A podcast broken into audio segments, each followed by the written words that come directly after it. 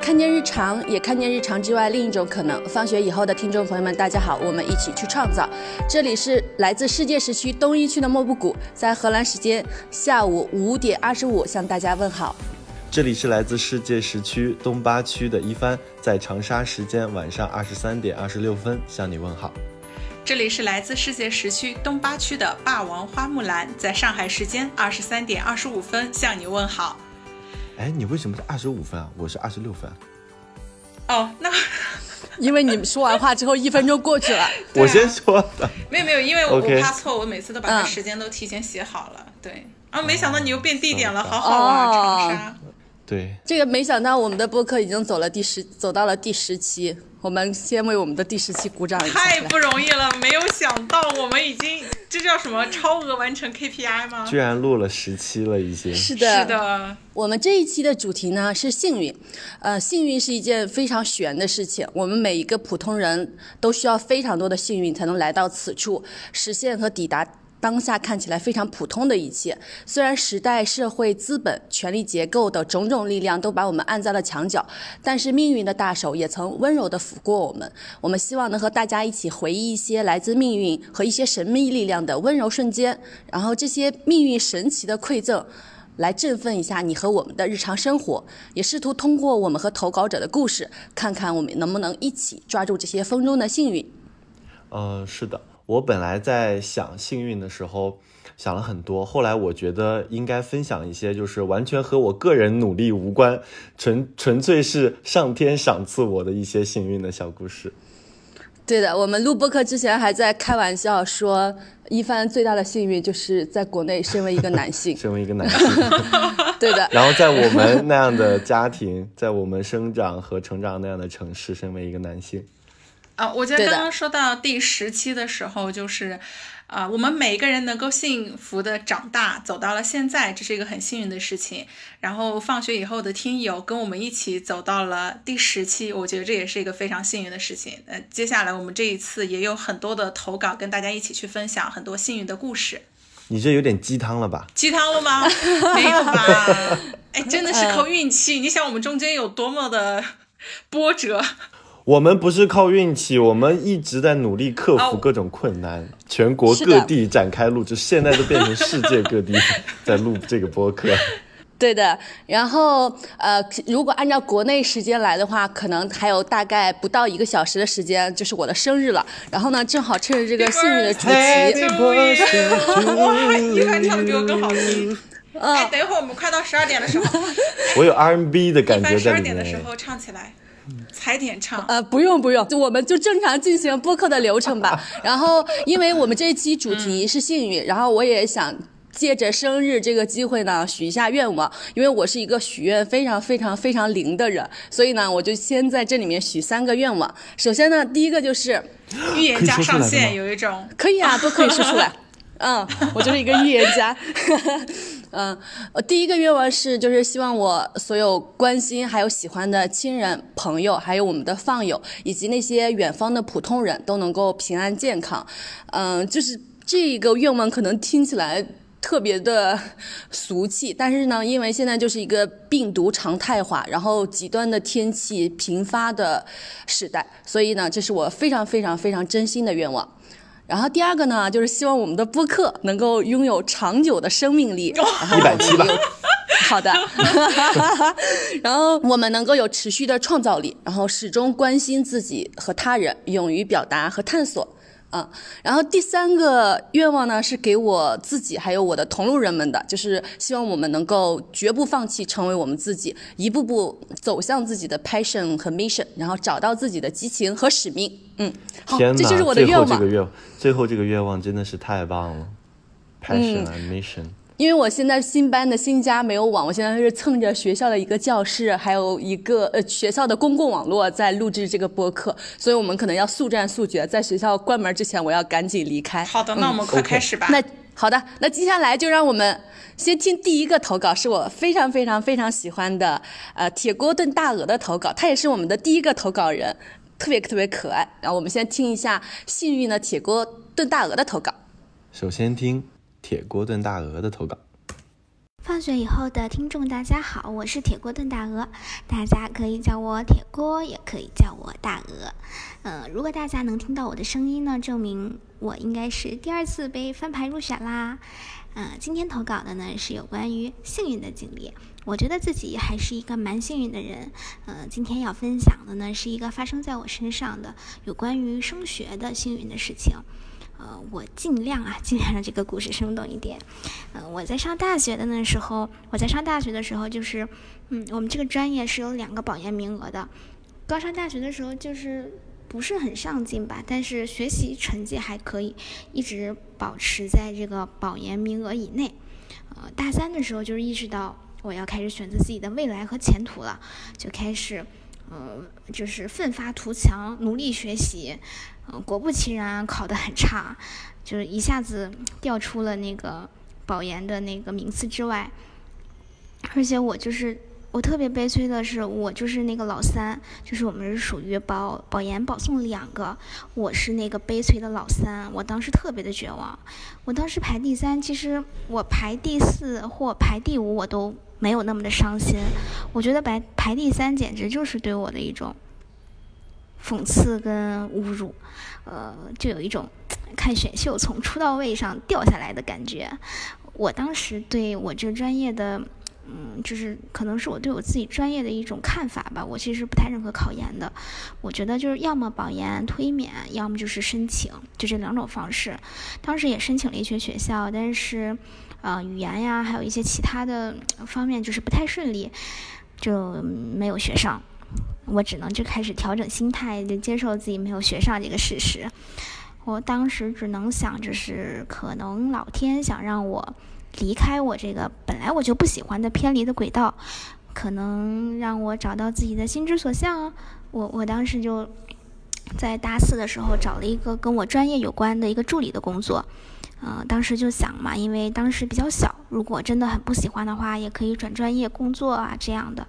当然了，现在也不是很老，嗯，然后其实那大段时间是有很多心理建设的，呃，后来心态也稳定了，嗯，后来心态也挺稳定的。当时白天的话就是呃在图书馆学习，然后晚上的话会呃白天的话就是呃学习，然后不不太看手机的。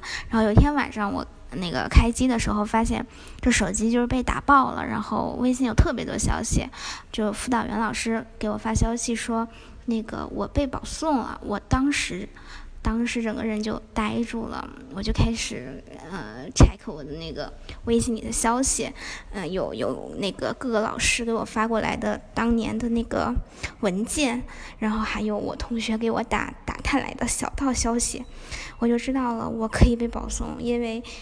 因为那一年就是天降了一个新增的名额，因为一些就是改革啊这样的，嗯，然后我非常非常的开心，当时脚步我就记得特别的轻快。我其实当时是啊不吃夜宵的，我当时立刻就冲进了那个我们那个食堂，买了一份烤冷面。然后吹着那个夏夜晚风，坐在那个食堂门口吃的特别香。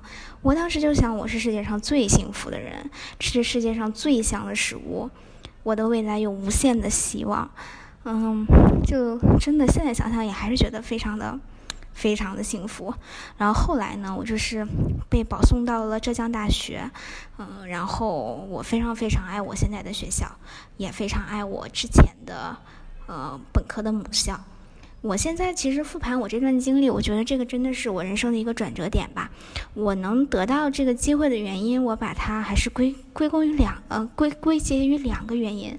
啊，第一个的话就是，嗯，老天爷的眷恋，加上我这么多年默默踩了很多狗屎，然后再来的狗屎运。嗯，然后第二个，我觉得还是我自己挺努力的。我一直挺认可自己在后期的努力的，呃，其实当时还是有很多附加条件的，但是由于我之前还是做了很多准备，所以当有这个机会来呃来临的时候，我其实把这些条件都满足了，所以我就牢牢把握住了这个机会。嗯，在那之后，其实我心态是有转变的吧。第一个就是我特别的感恩，我感恩我的老师，感恩我的学校。我觉得我遇到的人都特别的美好、善良，而且又可爱。这种感恩的感情，而且它是可持续的。就我一直到现在还是非常的感恩，这也是一种正向的循环。正是因为我释放了很多的善意，我也遇到了更多善良的人。第二个就是我学会了放过我自己，就学会接受。当然了，也不算是躺平吧，就是当我需要去做什么事情的时候，我还是会尽我所能去做好。但是我意识到我是不能改变一切的。就是命运让我去走哪条路，其实我很大程度上是没有办法左右和控制的。就俗话来讲，就是尽人事知天命吧，就是不在死，嗯，不在死磕，呃，放过自己。就哪怕现在这件事情发生，对于自己来说，可能它是一件不好的事情，那我也就是把它当做一种，呃，是天将降大任于斯人也之前的磨练吧，就。嗯，现在心态也还蛮好的，嗯，然后这就是我这次分享的有关于呃幸运的这个经历，嗯，然后感谢大家的聆听，谢谢大家。大鹅真的好可爱呀，投稿也特别欢乐，太可爱了。就是他能遇的，对他能遇到这么多可爱的人，很根本的原因就是他本身是一个非常可爱的人。就因为听他说起就是呃保研的故事，我就想起来，因为之前我跟一帆呃不我在北京读大学，后来呃霸王花就从西南地区保研来到了北京，然后他保研是面试还是复试的时候，然后他有一天跟我讲说他的呃保研就是面试的题目是有问到就是 A A 制用英语怎么说。然后是你还说，然后 你还说是呃 Go Dutch，然后我就突然间想到，我我现在就身在荷兰，然后就想到一个哇，命运神奇的 callback。天哪，我居然都忘记了。对我保研也是运气很好的，是因为我刚上大学的时候是不知道有保研这个事儿的，就是因为一直在认真的学习，等到大三的时候就自然而然有了这个名额，然后就省去了。就是因为考研，我觉得真是耗费心力，就是 感觉如果没有保研的名额，我就读不了研究生了。我觉得这是一个特别好的运气。但是刚刚那个莫布谷分享的那点，让我觉得真的是好奇妙啊！就是冥冥当冥冥之中，就是有一点这种缘分在嘛。这对，就当天我们一块吃什么，说了什么，我都忘记了。但是 Go Dutch 这个事情，我就记住了。我觉得大大鹅的这个投稿，其实。他的这个幸运，我觉得可能分一半一一半开一半。比如说，一半是因为老天的眷顾，刚好就是多了一个名额，然后他有幸入选了；然后另一半也肯定是因为他自己是很努力的那个人，他让自己成为一个第四顺位，然后当多一个名额的时候，这个就会降临到他的身上。嗯，就是在升学这一块，这个幸运，我刚好有个幸运也是跟升学有关的 啊啊！你说，因为我大学学的是那个广播电视编导专业，这个专业呢，其实是在全国范围内都是艺术考生。然后呢，我们学校本科学校当时是因为呃这个学科的实验和起步阶段，最一开始招生的呢其实是文化考生。然后呢，我是因为调剂。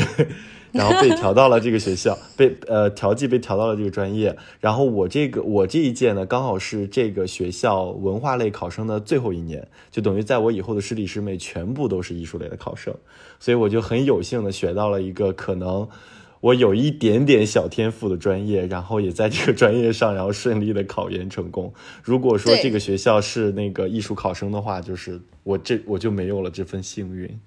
嗯，而且你在这个世界上是有比较优势的，就是你是跟呃你在考研的时候是跟。艺术类的考生在竞争，就他们的文化课成绩 肯定是没有你好的，所以 就是这个也是一个非常大幸运的地方。嗯，这个考研的幸运其实就是我当时有两门专业课的考试，嗯，但是我只复习了其中一门的专业课，另外一门专业课我就赌了，因为其中有一门是那个艺术史论，然后这一块就是艺术生肯定比我擅长，这一块我们当时我当时高中没有学过，我就准备备考那一年，我就疯狂的读各种艺术史论，了解各种艺术形式。是，然后其他的一个就是广播电视艺术学，我就一点点都没有复习，我就觉得说，凭借着我看的那些，我我老师建议我看的一些校报啊，一些广播电视领域的一些杂志和一些论文的研究，以及自己非常丰富的实战经验，我觉得这门课我能过。果不其然，我也过了。真是运气好，压中了，压对了。对，所以其实去到一个你有比较优势的领域，你其实就容易更容易获得。比较幸运的机会和幸运的结果。这是我们现在说的选对赛道吗？就最近很流行的这个表述。对，刚刚那个大鹅，是的，我觉得有一点特别好的是，他现在说起来很开心，但是实际上我觉得，如果是很多听众有大学生或者是还在校学习的话，是很能够感受到学习的压力的，就尤其是在求职的那个阶段。呃，错过了保研的名额，几乎在他还没有拿到那个从天而降的这个机会之前，我觉得他的心态特别特别好。我就希望大家都能够有大鹅这种心态，就是即便这是一个非常关键时间点的机会的呃暂时的缺失，但是它可能对我们并没有特别特别大的影响。嗯，我觉得这个是特别想要跟大家分享的，因为学业上的挫折其实对学生来说是一个很大的打击。对，然后我我有一个跟大鹅非常类似的故事可以分享过来。然后呢，这个不仅仅是幸运，还有幸运之财，就是，呃，而而且既然是一个十年前的故事。我今天呃不是要过生日嘛，就没有，就我的生日马上就要来临了。但我突然间想到，哇，我突然间就二十八岁了，但是我十八岁发生的故事还历历在目，而且我还依然觉得自己。就是不是说呃状态呀或者什么，就是我的心理状态以及我对生活的感知，就依然还停留在十八岁的那个时候的样子。然后这个故事呢，就是发生在我十八岁的时候，就是在大一的寒假，我和一位考上北大的同学一块儿去 呃那个长城玩哇。长城那天巨冷，给我冻死了。然后，呃，我呃，因为从五五道口去往长城非常非常的遥远，我当时晕车还特别严重，我还吃了一个晕车药。结果那个晕车呢，晕车药又导致我呕吐，就是非常非常糟糕的一个经历。但是在长城，呃，就是下了长城以后呢，我突然间接到一个电话，这个电话呢是来自我我老家的。而且是来自我们老家的，就是我们高中那所学校的。然后他就跟我说，让我呃放了寒假回到家去学校领一万块钱，说这是我们。呃，安徽当地的一个酒厂给予我高考的奖励，然后我就当时就在想，这一定是骗子，因为我到北京已经换了电话号码了，我老家的母校是如何找到我的呢？然后当时我北大的同学正好在我旁边，然后我就跟他说了这个故事，他说他也收到了这个电话，然后我在想，哇，那说不定有可能是真的呢。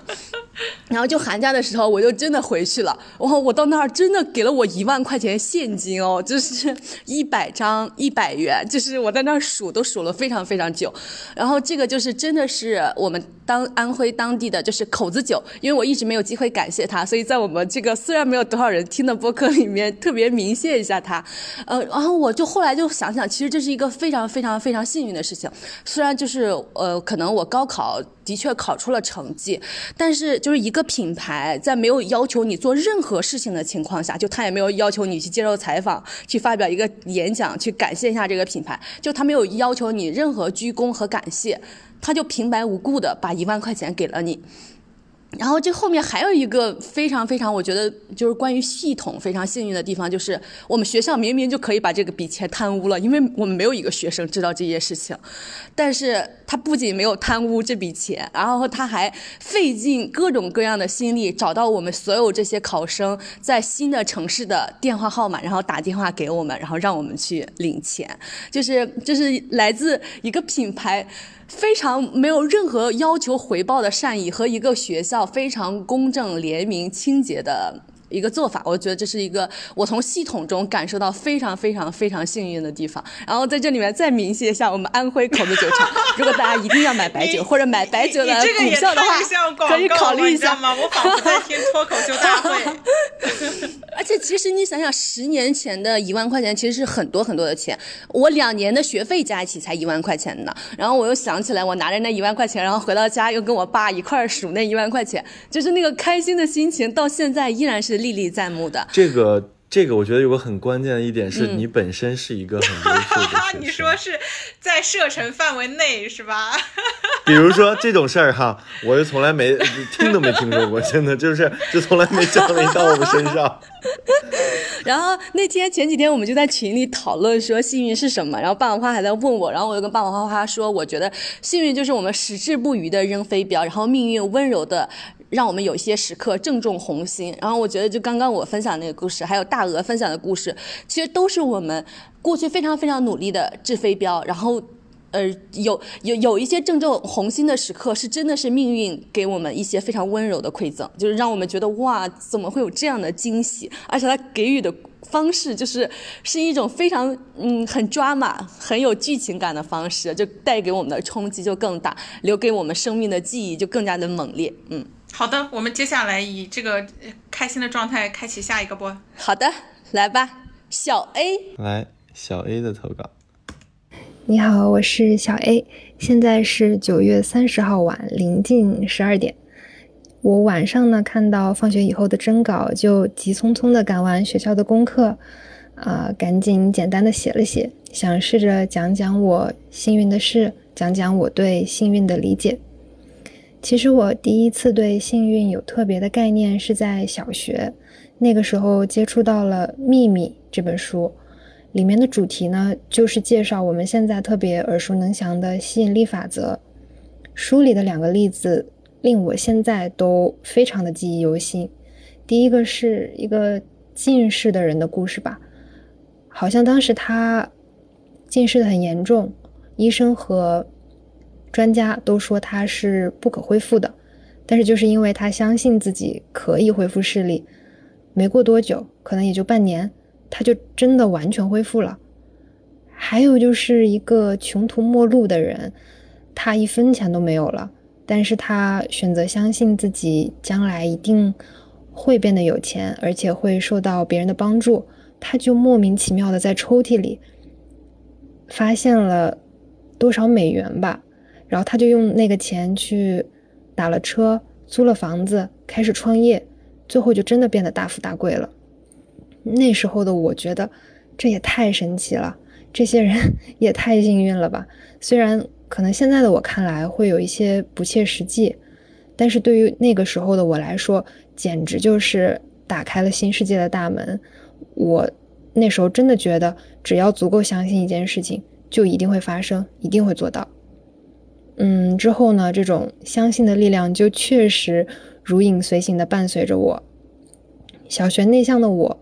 想在高中遇到一大帮朋友，于是我就在高中遇到了一大堆欣赏我、喜欢我的朋友，性格也变得越来越外向。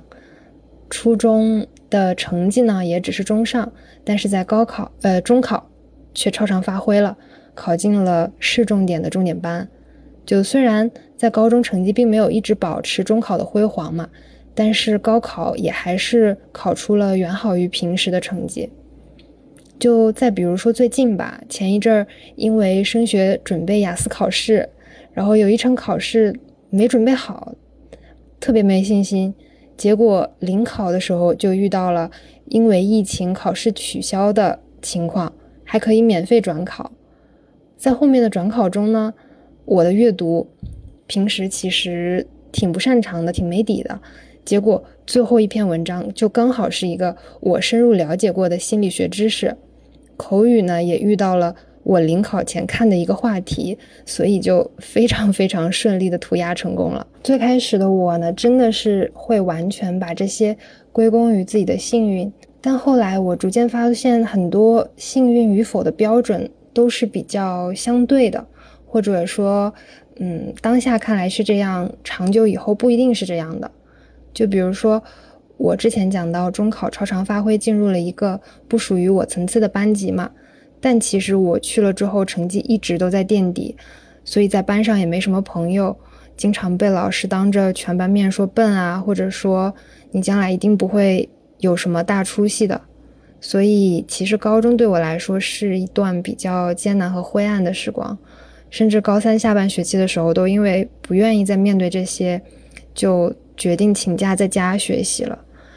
好不容易在家调整好自己的状态，最后又被逼着回学校去做临考一周的模考嘛。但是，一回学校就听说班主任在我不在的时候一直在讲我的坏话，所以那时候情绪也非常非常差。所以现在看来，中考超常发挥是幸运吗？可能当下看是是的，但是拉长看，真的未必。我。觉得这个世界上对于幸运不幸运，其实是没有一个标准的。它是取决于每个人内心对这个世界或者是对很多事情的解读的。就是很多眼下的好运可能会带来长久的噩梦，一些眼下的坏运气和不好的遭遇，可能也在背后藏着礼物。就比如我大一的时候是刚进学校嘛，母胎 solo，就怀着对爱情的美好向往，遇到了第一个我以为的白马王子，他长相比较清秀白净嘛。然后也是他主动开始跟我聊天，约我出去。时间一长，我就全心全意的喜欢上他了。但是他却变得忽冷忽热，而且还会在各种小事情上迁怒于我，比如说，嗯，你为什么这么胖啊？或者你说话怎么这么没有情商？或者我为什么来找你你不在啊？你对我不够好啊，不够热情啊？所以。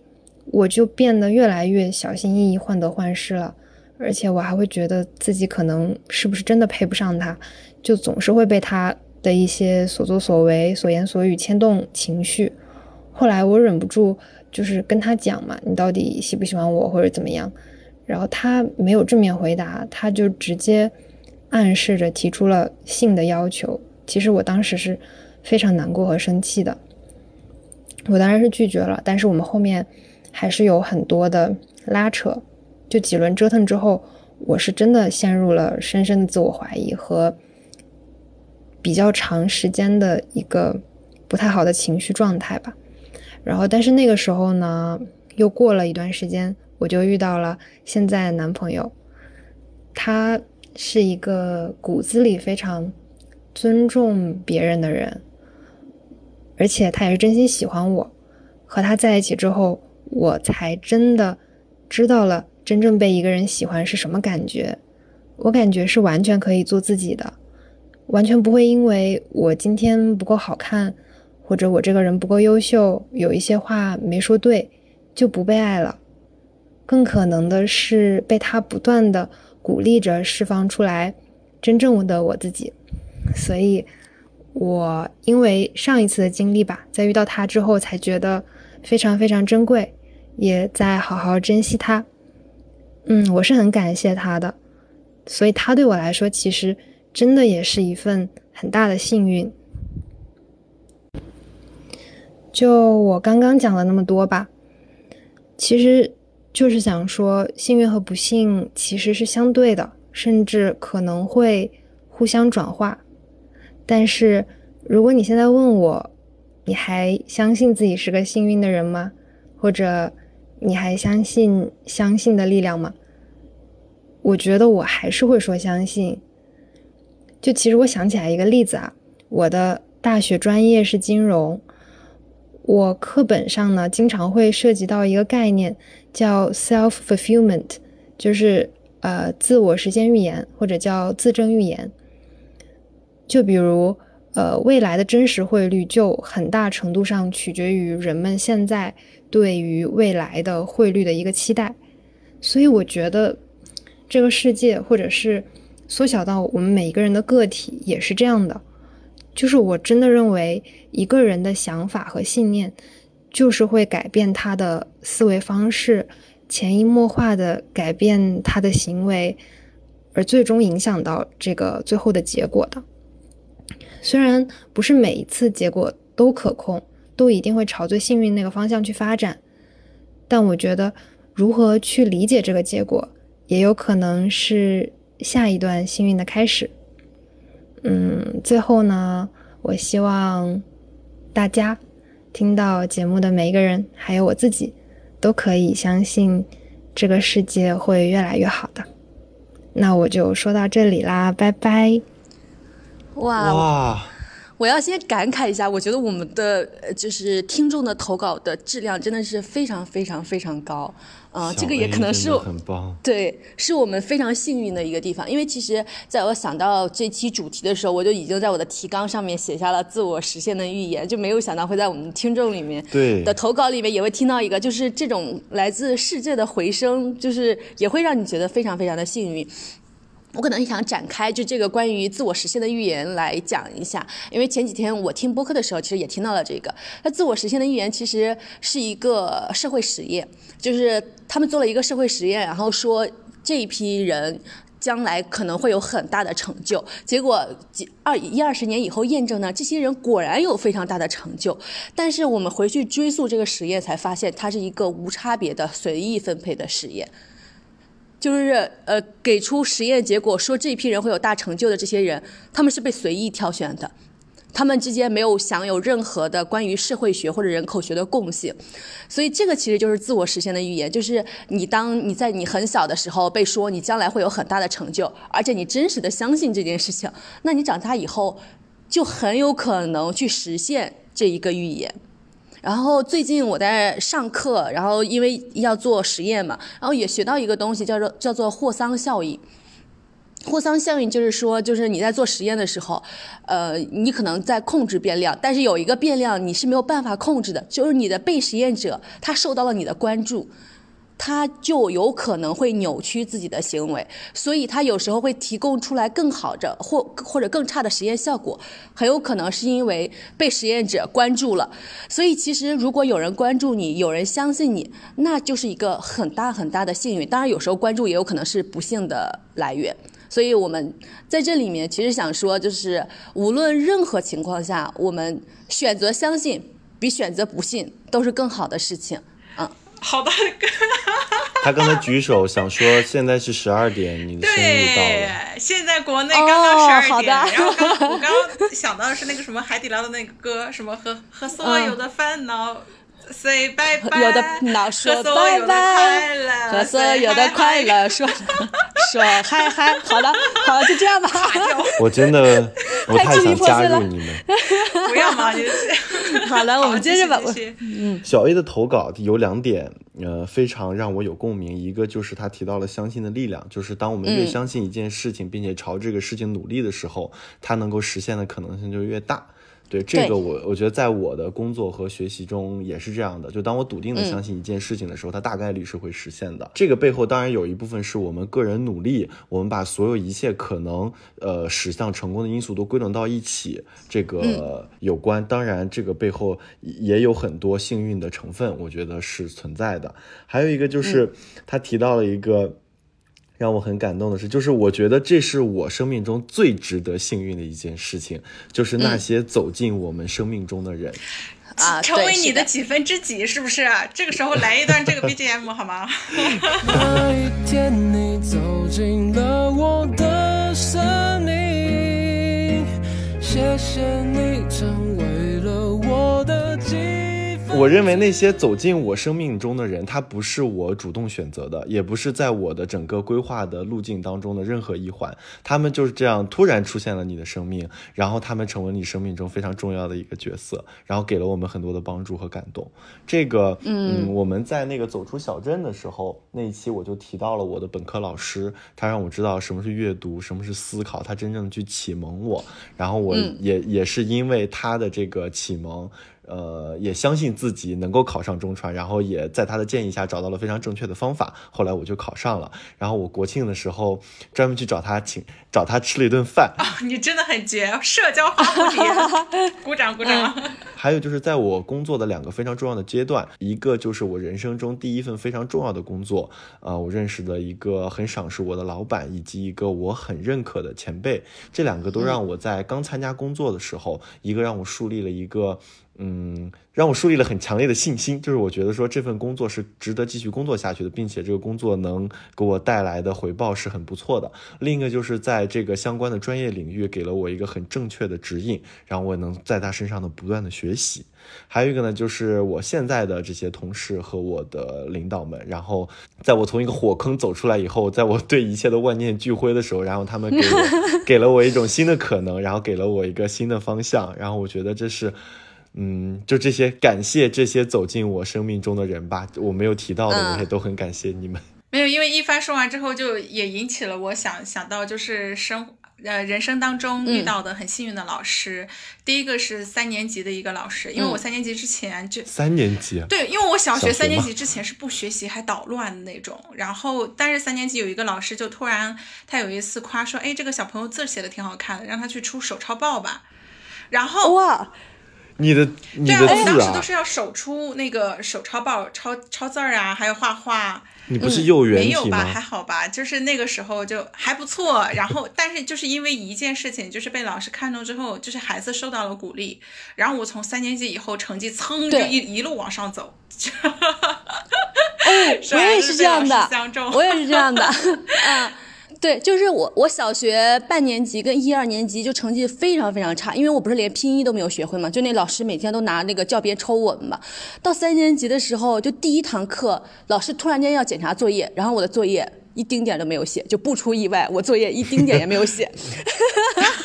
然后我旁边就坐了一个崭新的同桌，我这个崭新的同桌就把作业递给我说：“你快抄我的。”然后我此我人生此前从来没有抄作业的任何经验。我说啊，这样不好吧？他说你抄，你抄，你快抄。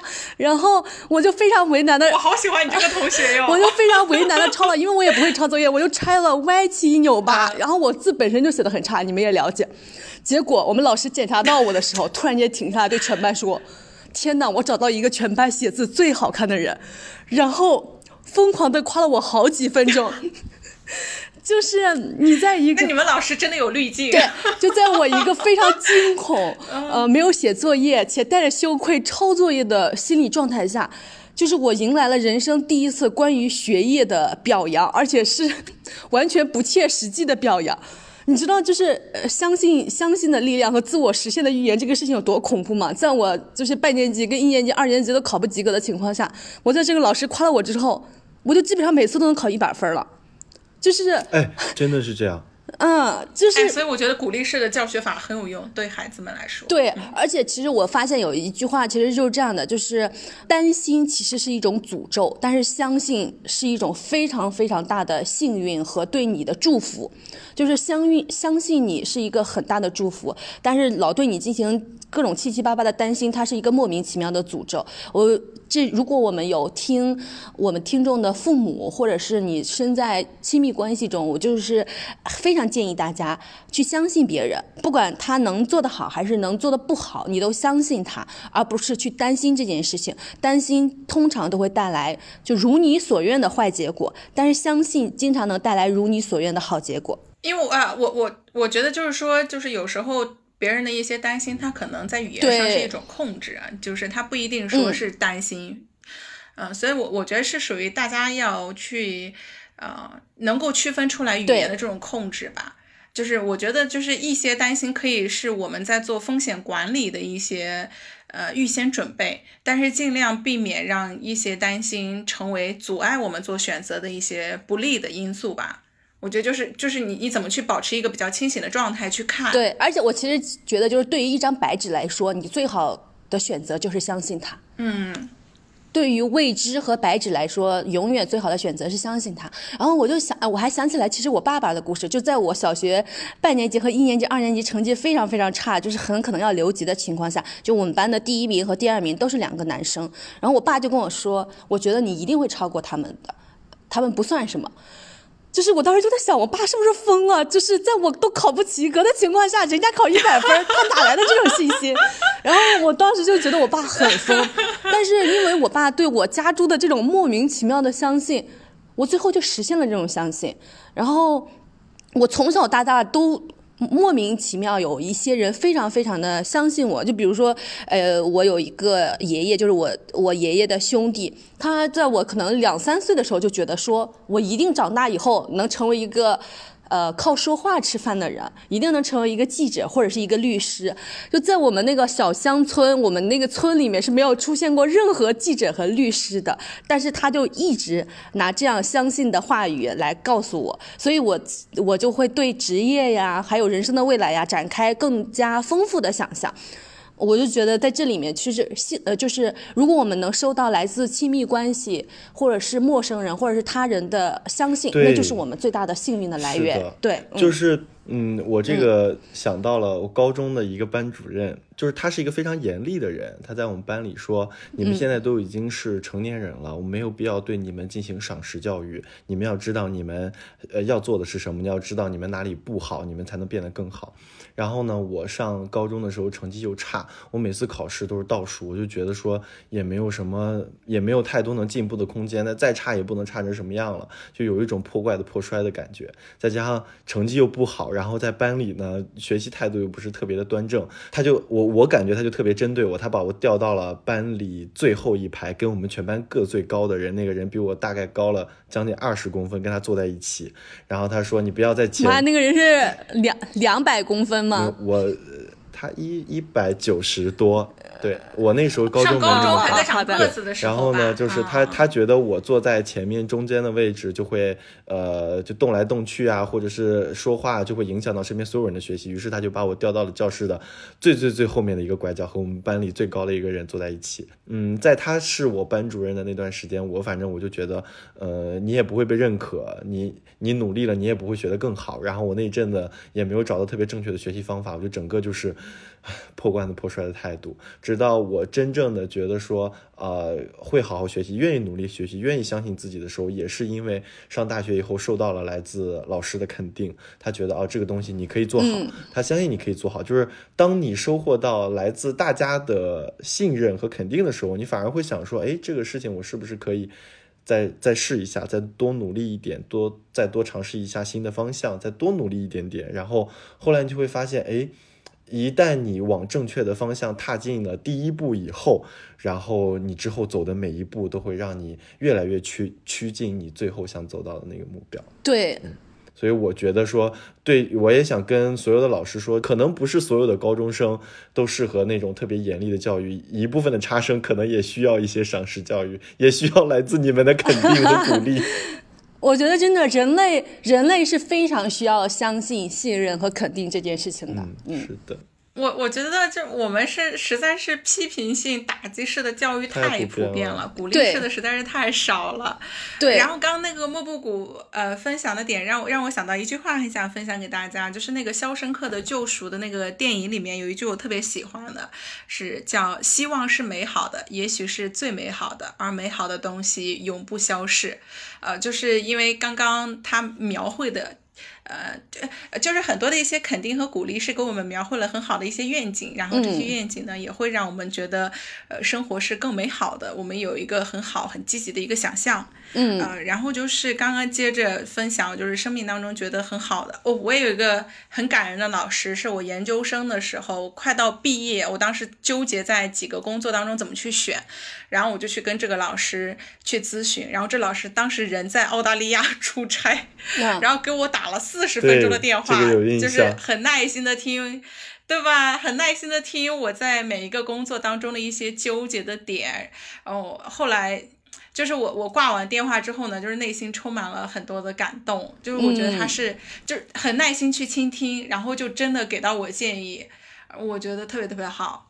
就是当然我我的整个成长过程当中是遇到了很多很多很好的老师，我可能就只是挑了一两个来去说。是这这水很会端啊你。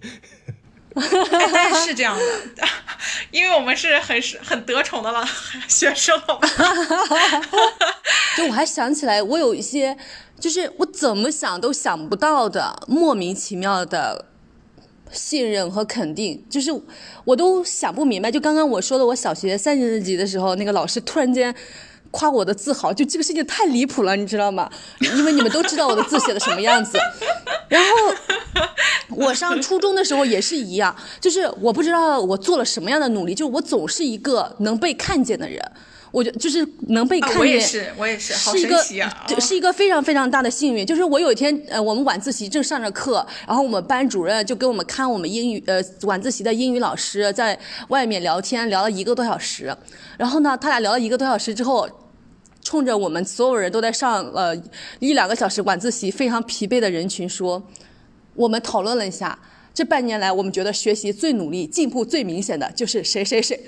就你知道，就是 你莫你你非常之莫名，嗯，就是你好好的写着作业，你就没有想到你人生会突然来就迎来这样的夸奖，而且你什么努力都没有做，就你啥也没做，我也不知道我为什么会遇到这样的事情。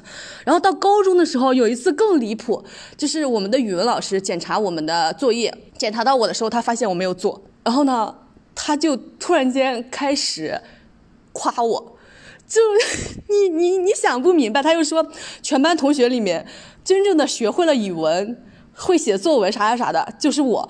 然后，然后他由此又开始展开了对韩寒和郭敬明的谩骂，然后就是特别特别搞笑。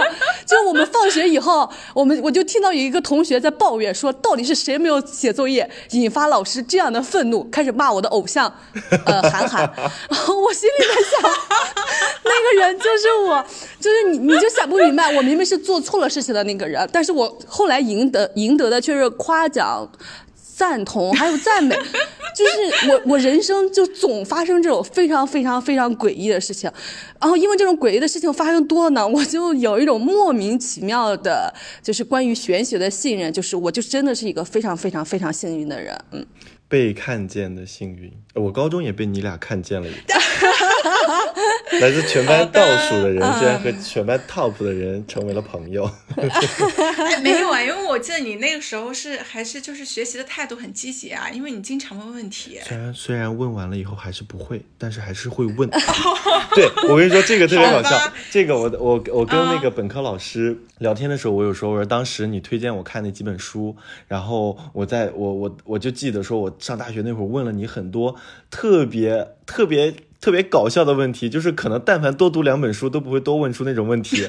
然后我就觉得特别幸运的是，嗯，虽然我当时问你的时候，我也不知道这些问题该不该问，但是你对我的每一个问题，你都用你都用非常礼貌、非常呃，就是用非常礼貌的态度，尽量不不伤害到我，然后还帮我讲解的非常的全面。我说我太感动了。然后那个老师说，呃。为什么呀？我觉得你愿意开始去提问，这对我来说就是已经是一件很感动的事情了。我，你，你能问什么问题都是很好的问题。然后哇。嗯，我的老师太好了。天哪，我这说你们老师也太好了吧，就是完全没要求、没标准。对，我就记得以前以前上什么，你这什么意思？不是以前上高中的时候，那些什么错题，就是数学还是记得是什么课的时候，你如果拿一个就经常错的题去问那个老师的时候，那些老师都会很不耐烦，说这些题目都已经问了那么多遍了，你只会一加一等于二，不会二加二等于四吗？我心里真的想说，我要是会二加二等于四，我还会错吗？哎，但你你有有提这种问题的勇气，我觉得对啊。当时就是 我好不容易想一心向好，好不容易想问一下，然后当时去问的时候，还会被一些老师会反 diss 回来，那这这就会直接影响到，就是你后面就不想问了呀。对，我觉得其实其实就是这样的，就是我觉得主动就能带来被看见，嗯，然后主动就能带来。嗯，被倾听和被答复，就是被看见、被倾听和被答复，都是非常非常幸运的事情，是我们这些非常独立的或者是非常孤独的个体能在这个世界上发跟其他的个体发生的最好的事情。嗯，然后还有就是努力也是会被看见。嗯，对，就是努力就是主动，你你主动释放信号的一种。哦，对的，对的，对的，嗯嗯，非常同意。对，好，让我们来接下来听下一个吧。梓潼。好的，接下来来听梓潼的投稿。各位放友，还有三位主播，你们好，我是梓潼。在这里，我想分享两件我觉得很幸运的事。第一件事是，当时为了从家里脱离出来，跑到上海工作，遇到了非常好，也对我性格影响挺大的同事。这里先说一下我的情况。以前我妈对我是实行打击式教育，生怕我飞上天，所以我之前是很内向，极其没自信，一旦需要表达自己就会缩起来的一个人。当时公司有两位跟我年龄差不多的女生，我们大概是我来到公司后一周左右。他们约了我一起吃火锅后变得熟悉起来的。他们的性格跟我完全相反，外放，很敢于表现自己，然后社交能力也是我望尘莫及的。非常感谢他们当时主动的来靠近我，帮助我，带着我一起干饭，一起去玩，让我渐渐的放开自己，也让我后面跟其他同事相处的很愉快。还有一位年龄稍长我一些的同事姐姐，我的印象里，她是第一个正面肯定我性格，毫不吝啬表示欣赏我、夸赞我的人，在当时给了我很大的力量。还有一部分有别于传统婚姻观念的认识，也是受了他的启蒙。这中间得益于他们。也得益于一些书本，不断的自我反思、自我构建，我开始学会肯定自己的一些特质，接受了自己内向的这个性格，还去尝试一些以前只会说说，但实际害怕会出丑不去学的东西，比如尤克里里，还有滑板。第二件事是，在去年疫情爆发时，因为口罩购买的问题，跟我一个也是在上海上班的小学妹重新联系上。在后面的一段时间，我们聊了很多，也聊了很深入的话题。她经常会分享一些关于女性话题的微博博主。还有女性受迫害的新闻给我，这让我开始关注以及思考关于女性所处的环境，还有我自身成长过程中所遇到的一些问题。到今年遇上放学以后，然后开始了解女权主义，这似乎是挺顺理成章的事儿。以上就是我想分享的关于幸运的事，准确的说是关于我幸运遇上的人。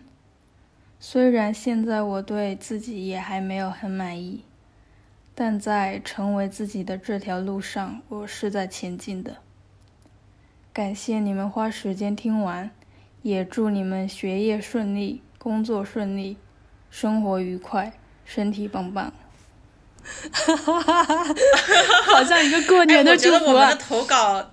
对，就是我我们的投稿人都对我们有好多的祝福啊，我觉得特别好。然后他说遇到放学以后是幸运，但我觉得就是我们在放学以后的好多听友们，我觉得遇到他们是很幸运。对，马上让我想到了我们之前在群里面有一个故事，就是当时好像是为了一期封面在投票，嗯，然后大家就疯狂的开始投，结果没多久，我当时还在想说，天呐，我还要统计一下大家的这个消息。结果呢，有一个放友就直接统计出来了，对，说我们现在投，哎，第一个。的有几个，第二个的有几个，我就被就是放友们的这种特别主动去做这些事儿的这种热情，我就。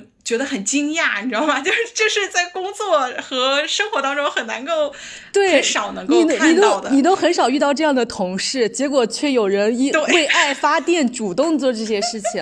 我觉得我们非常幸运的点就是，我们因为我们自己的创作和表达，竟然意外的聚集起了一群非常真诚、勇敢、善良、友善。主动热情哦哇！我想到了好多美好的词汇赞赞美他们，特别爱分享，对，就是分享书籍呀，分享资源呀，然后大家一起去吃喝，然后包括一起学习进步。说到吃，就是放友群里前，就是在国庆前吧，好像还是中秋 前，有一位放友，就有一个有有一位放友在求说，呃，成都有没有什么好吃的？然后其中有一位在成都工作的放友，他就做了一个做了一张表，就在成都什么区、什么街道的什么店。那家店里的招牌菜是什么？然后就做了一个 list，然后大家就可以，而且真的有放友照着这个 list，然后去成都去找这些店，然后去吃，发了照片在咱们群里打卡，也太感人了。然后你被馋到了是吧？因为你说看起来好好吃。对我有一位朋友就在我们的放友群，他就跟我说，哇，他感觉放友群特别特别的好。然后有一天，阿威还跟我发来他跟火火的聊天记录，就是他俩在相互互相赞美的同时，也在疯狂的赞美我们，就是说，因为这个平台，他们发现了更多的自己，更勇于的表达了自己，去看了各种各样的书，每天都有学习和进步的快乐。就是这样的反馈，对于我们来说，也会让我们觉得特别特别的幸运。就一一开始，其实做播客的时候，我就觉得我们也太幸运了。就是我们怎么会，就是第一期跟第二期间隔时间非常长，四个月吧。然后第三期没有无名期，对我们第三 期就做了一下，他突然间。就被推上了首页，在我们那个时候只有几百个人关注，只有几百个收听量的时候，然后我们就聚集了一大批喜欢我们的人，然后还因此吸引来了阿威，就是从此阿威就开始帮我们设计 logo、画封面，我。对，我就想起来，我当时在卫生间 边上卫生间 边画我们自己播客 logo 的时候，我就画完，然后我就跟一个朋友分享，我说哇，嗯，我画了一个我们播客非常粗糙的 logo。结果我那个朋友就说啊，是有点粗糙。就我就在想说啊，你怎么这么诚实？你不应该鼓励一下我们？然后我就说，然后我就说，我当时是有夸赞很好吧？我啊，对对对，那你夸赞了。然后我当时我就跟我这朋友说，我说哼，说不定我们以后播客。会有呃听众或者粉丝主动给我们设计 logo 呢？就我当时随便一说，结果这个事情就真的是预言成真了。你知道，就这种被命运的箭击中的时刻，会让你非常非常感谢命运。然后后来我们就是收到了关于第五期的投稿，就是我们本来只是想听一下大家关于父母关系的理解，结果却收到了如此真诚的，就简直是捧出一颗血淋淋的心。来给我们投稿的，就是我们当时就我们经常在群里面就自己感慨说，哇，我们何德何能能配得上这样的听众和这样的投稿？就哇，然后这里就表白一下我们的听众朋友们，就是遇到你们，我们真的是非常非常非常的幸运。然后为了感谢这份幸运呢，我们的主播一帆决定。贡献出他自己的一份礼物，然后用于此次播客的抽奖。不过不好意思的是，我们不是在评论区抽奖，我们是要在这一期给我们投稿的那个呃嗯投稿人里面进行投稿。但是我刚刚有在想，我们要不要在评评论区发几个投票？我在想，嗯，我我我觉得评论评论不错的，不想让大家来投票决定。啊，好还那就还是我们来决定。那你要不要再送一个礼物，然后在评论区抽一个啊？什么？或者霸王花，你要不要送一个礼物，在评论区抽一个？好的呀，好的。哎，我可以的，可以的。我我找一下，找一个我我我想的是，现在我想的是说，我们是不是可以从历届的投稿当中去抽啊？还是说仅仅本没有？我觉得就就从这期吧，因为这期就跟幸运相关嘛。嗯。哇，那这一期听众也太幸运了吧！哇，这个氛围是不是做的还 可以？可以可以可以。哇，我们刚刚我们的主播霸王花决定加码，然后在我们的评论区也抽一个，就是 那在我们的评论区，除了我自己置顶的我自己的关于呃 show notes 和一些书籍的评论，那个被点上去点赞。最高的那个评论将有机会获得霸王花送出的礼物，我们现在都不知道这个礼物是什么。然后在这期节目的最后，我们呃三个人将一块儿投票决定这一期的幸运投稿者是谁。然后我们把这份来自博主呃来自我们的主播一帆的礼物送给我们这位幸运投稿者。我包邮哦，霸王花你包邮吗？江浙沪包邮，可以可以，在包邮区范围内包邮，全国包邮。我们接下来，好的，然后我们接下来来听下一位幸运听众的投稿。哎，我们刚刚说完那个听友群，是不是大家会很想要进听友群？要补充一下吗？怎么进我们的听友群？我现在有点不太想补充，因为这样一番的劳动力会非常非常大。就回头可的，我基本上看到了我就会拉一下，看到了我就会拉。哦，然后那我在这里面说一下，就是进群的方式，大家可以通过两种方式，一种呢是呃。呃，去放学以后，after school 的公众微信号后台回复“听友群”这三个字，注意是听友群，不是其他的一切，因为我在后台经常能收到 一百个关于这个三个字错误的版本，我也非常震惊。嗯，然后呃呃，我们因为现在我们的群人数已经超过两百人了，所以你会。先通过加主播一帆的微信，然后他会回头把你拉进群里面。然后因为一帆平时工作也特别繁忙，所以他不一定能够及时的，呃，就是在你加的瞬间就把你拉到群里面，但是他会集中处理的。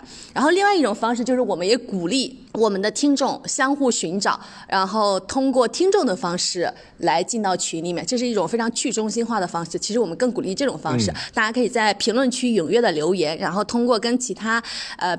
听众在评论区的互动，然后成为嗯远方遥远的朋友，然后在一块儿进到群里面进行交流和沟通。嗯，添加我好友的时候记得加一个备注“放学以后”。对的，好，我们接下来来听下一个投稿吧。下一位是西瓜树姑娘。Hello，大家好，我是西瓜，我是霸王花的发小，也是他的初中同学，小学、高中校友。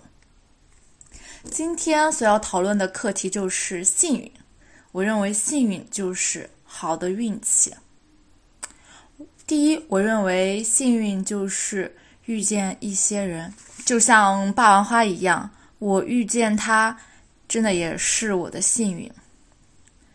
在当年小学升初中的时候，呃，我家里出现了一些变故，我希望快速的成长。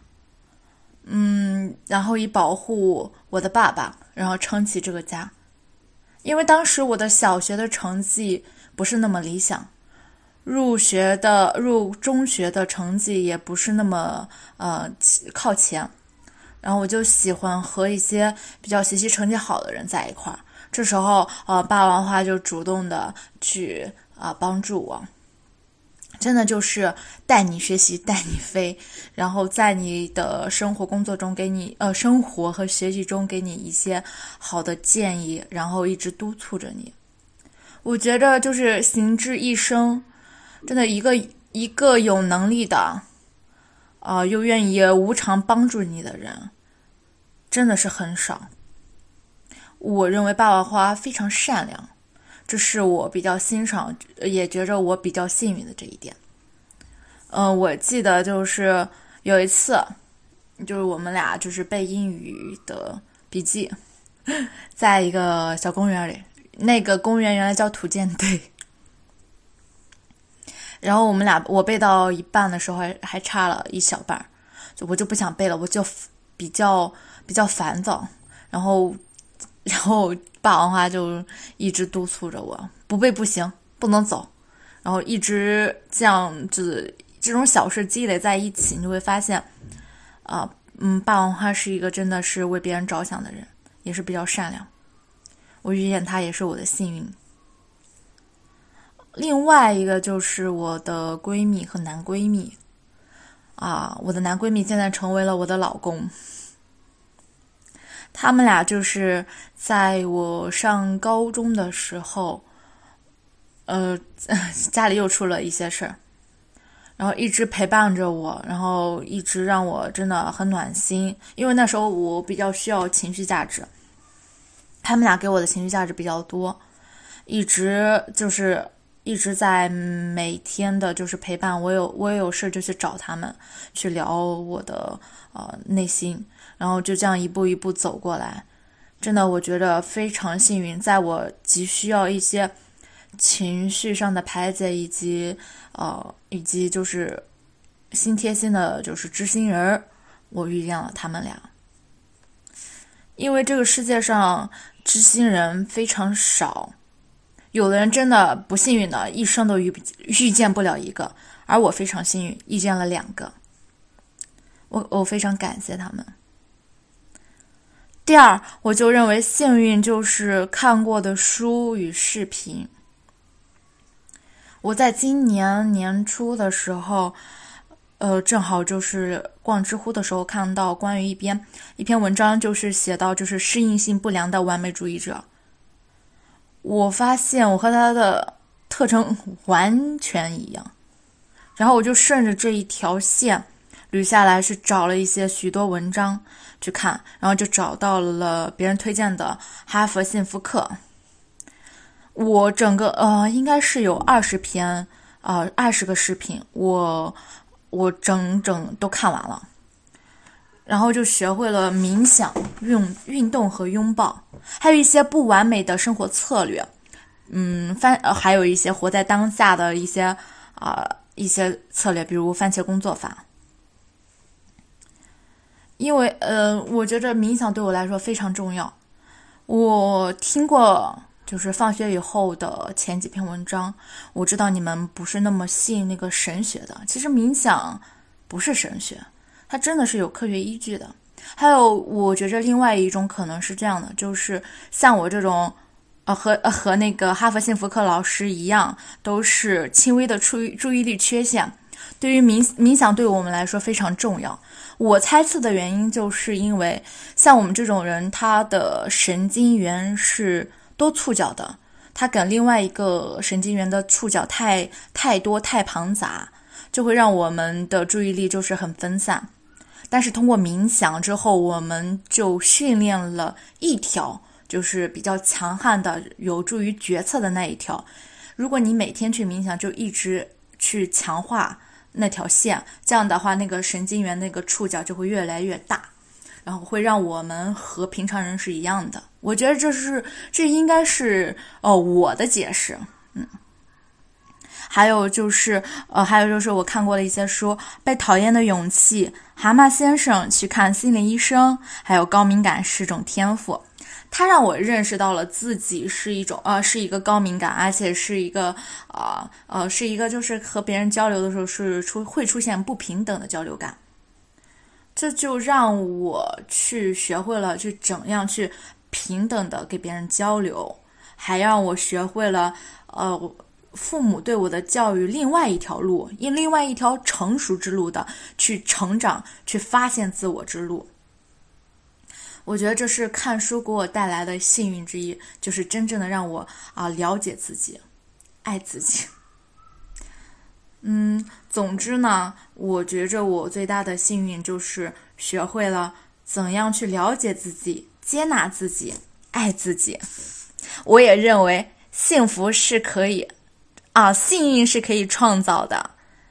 幸运就是离开你、离开控制你的人。让你压抑的人，让你痛苦的人，这样你周围就是一阵正能量的关系，然后一些幸福就会集聚在你的身边。啊，这就是我认为的，而且我希望我能像霸王同霸王花同学一样，能够活成别人的光与幸运。就从勇气那期开始，我们每一期都能够通过听众的投稿去总结我们这一期的这个主题的关键内容。就比如这一期，我们已经总结到被看见和被肯定的勇气，走进我们生命中的亲爱的人。幸运哦，被看见的、被肯定的幸运，走进我们生命中的亲爱的人带来的幸运，然后以及幸运是可以创造的。我们这几个投稿已经总结这三点了。嗯，妈呀，一帆你好会总结啊，小能手。然后他，嗯，他这里面有提到一点，其实就是呃，看书能够带来的幸运。我我也觉得，就是我们获取新知，主动去探索，然后嗯，主动去探索自己的。自我的新的部分其实是能够带来非常多幸运的。然后我最近就发现了我的人生之书，就是这个世界上有一一定有一本书，在一定的阶段你感觉就是为你写的。然后我最近看了一本书，叫做《源泉》，呃，Fountainhead。然后我将在下一期节目里面展开讲讲这本书为什么是我的人生之书。我在这里面先安利一下，我觉得它可能在。我非常遥远的和可见的未来里面都能给我带来非常非常多的幸运。然后他还提到另外一点就是。就远离那些压抑你的、控制你的人，然后呢，去接近那些鼓励你的、看见你的人，你就能够有很多很多的幸运。嗯，然后我觉得就这个人呢，也可以换成环境，就是要离用要离开压抑你、控制你的环境，然后去到一个你更容易被看见、被鼓励、被肯定的环境，那你就能感觉到生活的幸运向你席卷而来。然后我最近不是就是经常。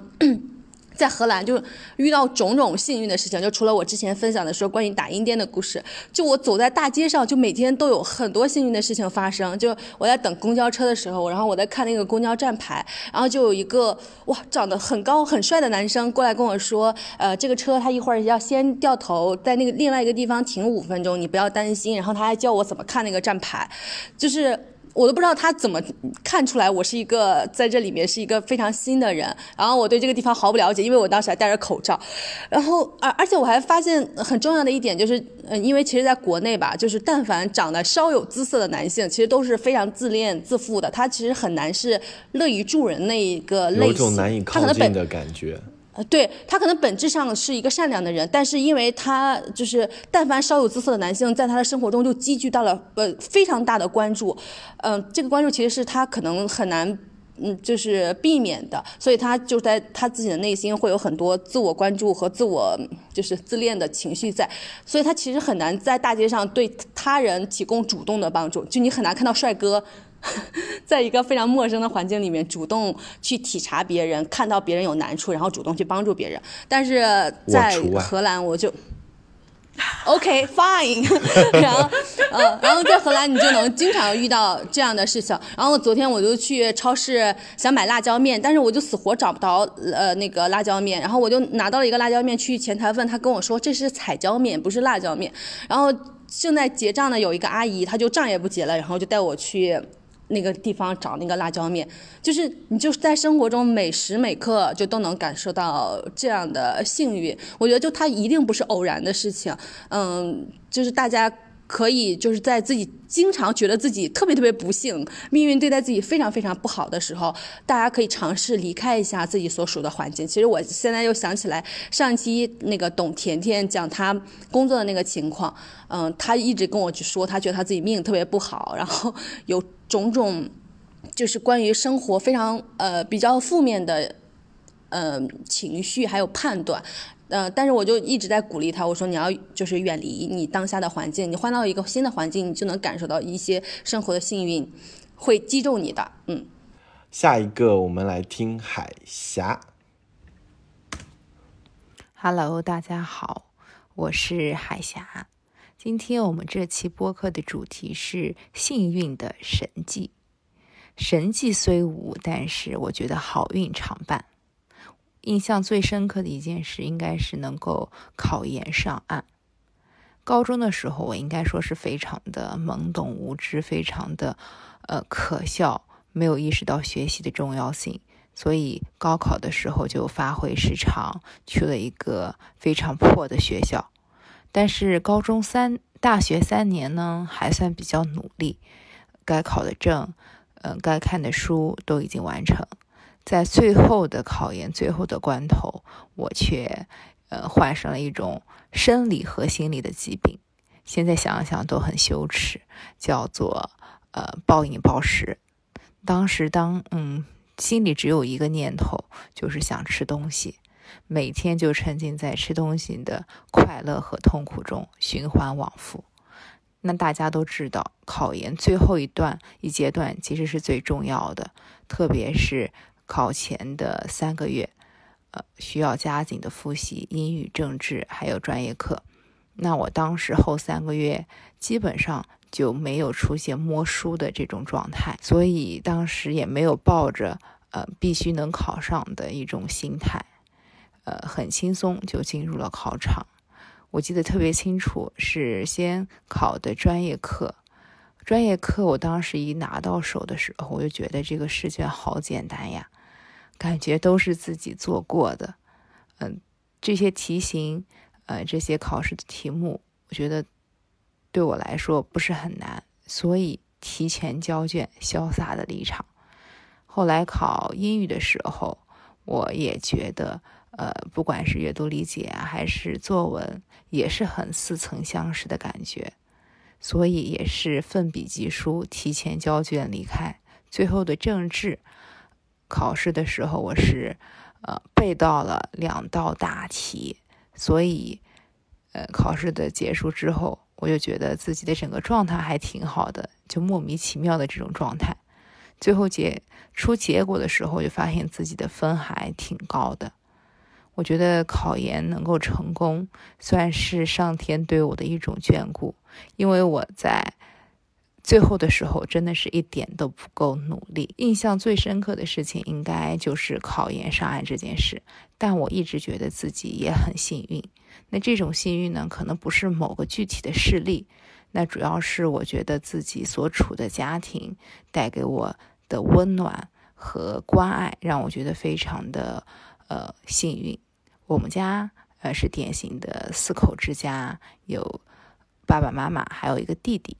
但是我们家的家庭氛围还不错，呃，从来不会出现重男轻女这样的怪象，反而出现的是重女轻男。就是我父母给我的爱，呃，可能会远远多于我弟弟，所以我从来没有感受，呃，从来没有感受到一种呃不公平的待遇。所以我从小到大的，呃，不管是生理啊，还是是。身体、呃，心理啊都很健康，我觉得这点非常的幸运。其次，我觉得最幸运的一点是从小到大陪伴在我身边的朋友，嗯，给我的关心爱护，他们非常的诚恳。我从来没有遭受过别人嘴里所谓的校园暴力、校园欺凌。我觉得跟我的每一位朋友在一起都非常的开心，我也就一直很享受这种幸运的状态。所以我觉得幸运它不是平白无故的降临在某个人的头上，它肯定会与一个人的善良、一个人的心情、一个人的努力，甚至是一个人所处的环境是息息相关的。希望未来的我们可以保持本心，能够用热情的心去对待生活。我相信生活也会报以我们幸运。海霞老师是分享的，就是看起来还蛮普通的点，如果不是我们做这一期幸运的主题的话，所以我觉得就是生活当中，我们不但要有发现美的眼睛，也要有发现幸运的眼睛。就是其实这个就跟前期的几个投稿说到的，就是实际上很多的事情在于我们是要用一个什么样的角度去看待。我觉得如果能够以幸运的角度去看待的话，我们的生活当中会有更多的快乐吧。这个，但是他给我的感受是，他是另一种幸运，是尚未遭受过世间疾苦的幸运。我觉得这也是，不是？我觉得 你不要 diss 他好不好？我觉得这是一件很幸运，也是。就是很多人都想成为这样的人，我身边就有一个这样的北京姑娘，她就在非常幸福、非常甜蜜的家庭中成长，然后她就是全家的掌上明珠。很多人就是，我觉得我从小被树立了两个非常不好的观念，一个观念就是说，如果这个孩子被过度宠着，这个孩子会被宠坏，然后以及说孩子就要去多吃点苦，然后他才会知道生活有多甜。我现在觉得这两件事情就是鬼扯。我身边那个朋友就证明说，这个一直被父母、家人、老师宠爱大的这个女孩，她长大，她不仅对自己、对世界所有的人，她都是用一种非常善良的角度和眼光去看待这个世界，去看待其他人。她对别人是非常真诚的。然后同时就是，我就在想另一个就是吃苦这件事。上次我有跟莫布谷讨论过，就是说，感觉好像在我们国家就是不能吃苦，好像是一个很不好的品质。我们好像就是没有苦到创造点苦去吃一样。对，这个这个就有点很莫名其妙。而且不仅我们国家吧，我们觉得东亚人都这样，就是都是吃得苦苦中苦，方为人上人，方为人上人。然后，呃，梅花香自苦寒来，然后 什么苦尽甘来。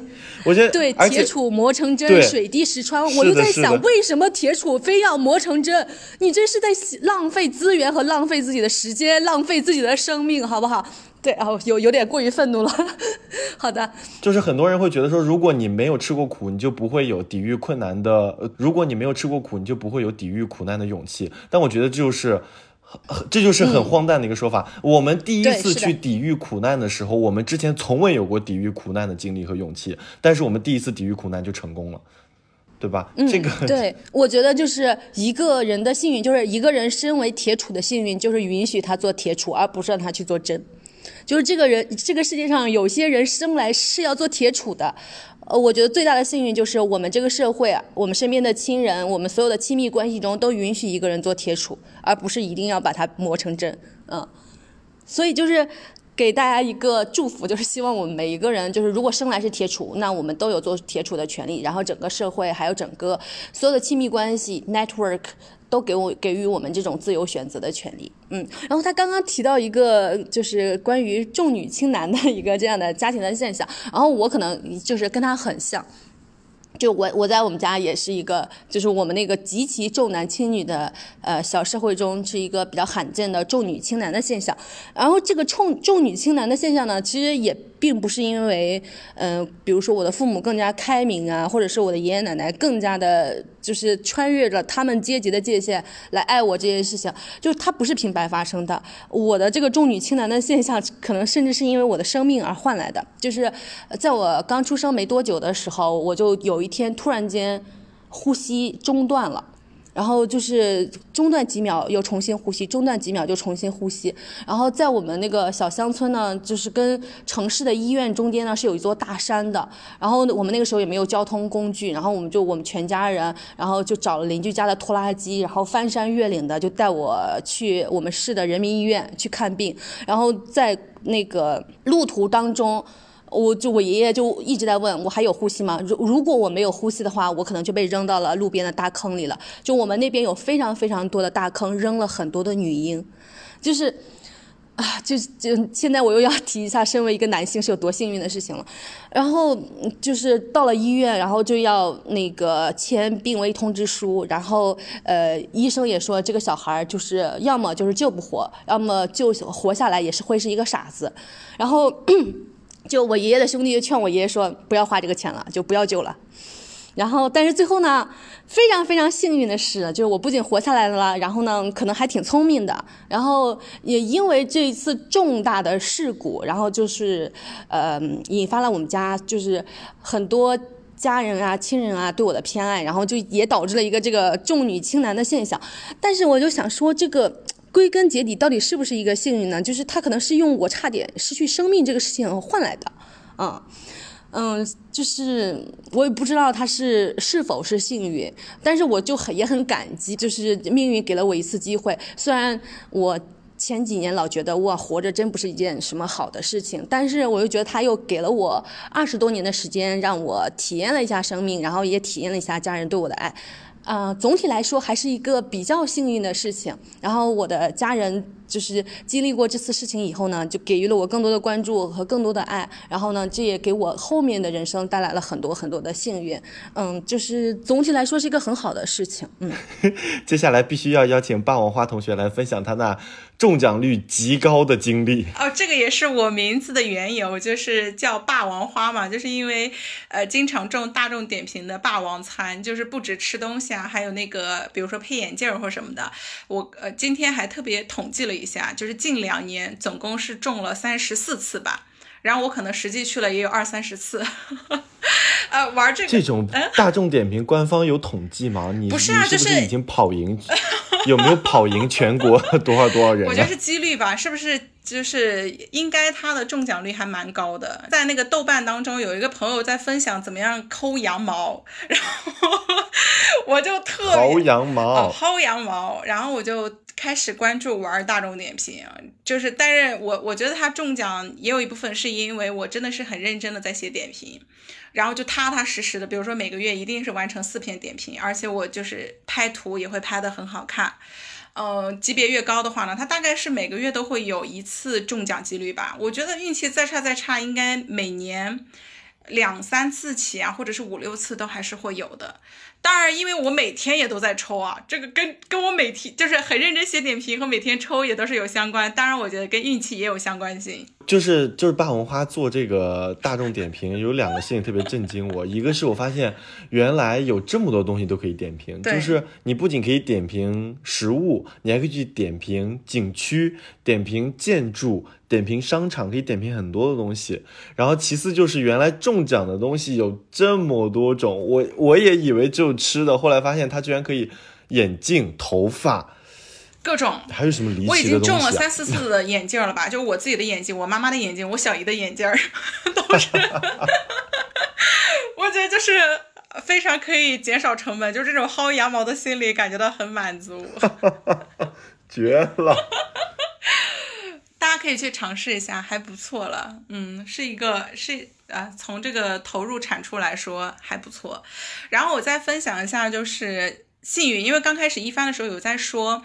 就是他要分享一些真的完全是没有任何什么努力啊这些东西，呃，单单纯纯的幸运。我觉得有两个吧，就是第一个是我睡眠质量很好，睡眠质量很好的原因是我基本上不受光线和声音的影响，而且基本上比如说电视在放或者是很吵闹的环境下，我都可以睡得很香。嗯，这个是我睡眠质量比较好的部分。然后，而且我现在为了就是因为上班，我都要很早起，我大概六点多钟起来。为了早起，我就经常是没有窗帘儿，就我特别喜欢自然光，直接早上就晒到我，这样我就可以醒，不然我醒不来。然后我第二个是，我觉得我自己还是属于精力比较充沛的人吧，就是可以同时做很多的事情啊。举例来说，像我上大学的时候，我就是又要学习，又要搞学生或社团。完了还要做兼职，然后我就同时做很多很多件事情，我就基本上保持每天早上六点钟起床，晚上是凌晨两点钟或三点钟的时候才休息，但是我的精神状态一直都还不错，呃，所以我觉得我的这个，呃，就是一直处在让别人看到觉得我很有精力，我我不知道是因为我很能展现出来这一部分，还是因为我就自己的那个身体体质相对来说还可以。对睡眠，我觉得可能对于现在很多社畜来说，能有一个高质量的睡眠，都是一件非常非常幸运的事情了。哎，听播客啊，现在就是如果睡不着就听播客，听听就能睡着了。听着听着就睡着。对对，我最近听那个许知远的，就是莫布谷呃安利的，许知远在喜马拉雅有一个单独的新开了第三期的那个播客，哇，他那个太催眠了，安利给大家。不知道该不该听了。因为呢，我现在在蹭学校的教室，然后现在这个学校要关门了，我又蹭不了了。所以其实我们还有一位听众朋友的投稿，我们没有听。然后呢，一帆决定把这位呃把他的礼物送给这位朋友，然后就让他有一种失之桑榆收之东隅，失之冬失之东隅，收收之桑榆的感觉。然后我在这里面就先跟大家说一声再见，呃，希望每一个人都能。能够拥有幸运，然后我之前我们老说我们自己配不上自己的幸运，然后有一天我就在看那个《牧羊少年奇幻之旅》的时候，我又发现了一句话，然后我也截图给我们的另外两位主播看，就是说，就是一个人，呃，因为。就之前有一个人给他提供了一个帮助，然后他在呃获得金块以后就分给了一块给这个人，然后他他是这么说，他说这块给你，因为你对待对待路人十分慷慨，然后这个人就说我得到的报酬远胜于我的慷慨，然后这个赠送他礼物的人就说永远别这么说，生活会听在耳边，下一次就会少给你，所以就是呃我。希望在这里面鼓励大家，就是享受我们的幸运，永远不要觉得我们不配它啊！尤其是女性，就是我们值得拥有我们现在一切，那些都是我们努力呃换来的，那些都是我们的努力，我们的被看见，然后命运给予我们的眷顾。OK，拜拜。呃，刚刚莫布谷呢是说我们的。我们收获的幸运都是我们很值得的。那我在这里呢，是想跟大家分享一个鼓励，就是我上一期提到的，我们要用六分占十分，勇敢的去挑战一下，去尝试一下。那我会希望大家能够在生活当中呢，多去挑战，多去尝试。这样的话呢，我们得到幸运的机会也会越来越多。哎呀，我忽然想分分享一个角度，我觉得对于特别美好的这一期，感觉有一点不合时宜了啊？怎么？呃，我最近看了一本书，茨威格的那本吗？对，《昨日的世界》这本书里有一段话，我觉得莫名其妙的，可能和今天主题有一点点迂回的呼应到了。呃，我们刚才在讲到幸运的时候，也提到过很多次，就是呃，我们。嗯，就是我们生命中有很多就是和我们努力无关的突然降来的幸运，我觉得这些幸运是呃很宝贵的。这其实也在警醒我们，就是我们人生中会有很多这种幸运忽然降临到我们身上的时刻，但是我们不能依靠幸运本身，就是我们不能在每一次跨越障碍的时候，或者是克服困难的时候，我们去过度的依赖幸运。然后这里面就是昨日的世界中有一段话。嗯，是这么说的：说凡是与自己才能不相称的人物，在经过突然的升迁后，最终还是要垮台的。我觉得这对于我们生活中也是同样受用的。在我们生活中，可能不会有那些突如其来的、突然降临到我们头上的幸运，而且很有可能那一点点仅有的幸运，也是我们非常努力、非常拼搏才争取到来的一些幸运。但是我们生活中可能有很多人，他就很巧合的拥有了这些幸运。这些时候，我觉得大家也第一不要眼红，第二。就是不要停下自己前进的脚步。哇，我觉得这个这个看到时候剪不剪去吧，就是因为莫布谷提前下线了，他有一个点没有分享，就是幸运有的时候是诱饵，让我们偏离自己的 mission，就是跟你刚刚分享的那一点有一些相关性。对，哎，可以，是的，幸运有时是诱饵，会偏离我们的 mission。这一期，呃，还剩最后一位来自我们的老朋友，也是我们听友群非常活跃的一个同学火火。他的投稿，我们三个人就没有办法完整的听完，也没有办法做出相应的 reaction。然后呢，这一期呢，作为礼物送出的这个 owner，然后我就，呃，代表我们三个人决定把我的礼物送给火火。让火火感受一下失之东隅收之桑榆的幸运。那在这期节目的最后，我们还是会把火火的完整音频附上。Hello，放学以后的听众朋友们，大家好，我是火火。受了放学以后主播还有听众的鼓励，我决定就是更多的来表达自己，所以就又来投稿了。嗯，其实呢，幸运这个主题跟我真的是没有太多的关系，因为我小时候买校门口的抽奖小卡片，从来没有中过奖。然后我记得我们那边，呃，我小我小的时候，我们那边每年都会举办一个大型的彩票购买活动，通常是在一个露天的场地，然后呢，就是会有一大箩筐的彩票摆在这个。桌子上，然后大家就在那边随意选购，中奖率非常的高。但是可能是一些非常小的物品，比如说一个水壶或者装饰品，也有可能是现金，当场买当场兑换，就很像是一个大型的年会。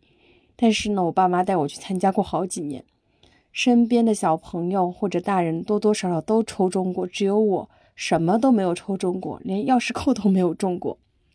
长大后呢，包括微博抽奖，嗯，还有年会抽奖，就有时候是那种普天同庆奖，可能中奖率高达百分之六十以上的，我也没有抽中抽中过。还有微信群的红包，我都很少抢到手气最佳。所以我从小就知道我是一个就是 中奖绝缘体。然后我有时候会想，天呐，我是什么天选之 绝缘体吗？为什么会完全不中奖？好神奇！但我还是要 聊一下这个话题，就讲一个其他方面的，就非中奖方面的幸运小故事。就是这个故事是关于一次月考成绩的。那介绍一下我的情况，我是属于从小到大学习都非常懵懂的孩子，就是我对我的成绩没有设定过目标，我的学习一直是被动式的，就有作业我就做做。有时候我懒得做，我也不做，就从来没有说我一定要怎么样努力学习过。然后因为中小学不是很难嘛，所以我成绩一直还行，可以说，哎，猫猫，啊，所以我可以说是在就是完全不自知的情况下在学习，就顺其自然的发展。然后后来呢，我发现了一个就是有规律的现象，我每一次接触新东西的时候。非常容易取得好成果，比如小学三年级的时候，第一次参加奥数考试，我那一次呢考了年级段第一，超过了班里唯一一个学过奥数的同学，还有一个是从五年级留级留下来的，因为大家都知道奥数其实就是高年级的普通数学嘛。然后就是我当时还是挺开心的，五年级的时候我。去参加了阅读竞赛，我没有做过什么专项的训练，但是拿了县第二名。然后初中的时候，我第一次学科学，就大家都第一次学科学，我在那个时候就第一次考试，呃，成了我们当时年级段唯一一个超过九十分的同学。所以我就是一直都知道我应该是有一点点天赋的，但是上面的这些情况呢都维持不久，只要。这门一门新的学科被大家所知道了之后，就大家掌握了学科的规律之后，就开始在这门学科上投入时间后，我就会马上失去这个拔尖的地位。所以我的学习生涯几乎也没有过第一名。后面我就慢慢的意识到，虽然我有一点点天赋，但是学习靠天赋是远远不够的，毅力跟决心才是最重要的事情。我就意识到，原来学习是要努力的，就是需要有一个驱动力去学，它不应该是一个无意识的行为。应该是我为了完成某一个目标，就是我要有计划、有意识的去做，然后去投入时间去坚持的。所以我很后面才明白这个道理，因为我小时候一直都是很顺其自然嘛。但是就算明白了这个道理，我也没有去下定决心说我要努力，就是我做任何事情也不也不怎么坚持。那这个转折点呢，发生在高三，高中。前两年我一直是学校一百多名的成绩，但是因为我这个人，我刚刚已经讲得很清楚了，就是我这个人这种顺其自然的特质，所以我的成绩就一直在退步。到了高三上学期的时候，我有次考了学校三百多名还是四百多名，我不记得了，反正那个成绩是重点也可能上不了。然后我那一次又开始慌了。我妈妈以前是。不怎么去评价我的学习状态的，因为她知道我高中压力很大。但是那一次成绩出来之后，我妈妈都就很严重的批评了我。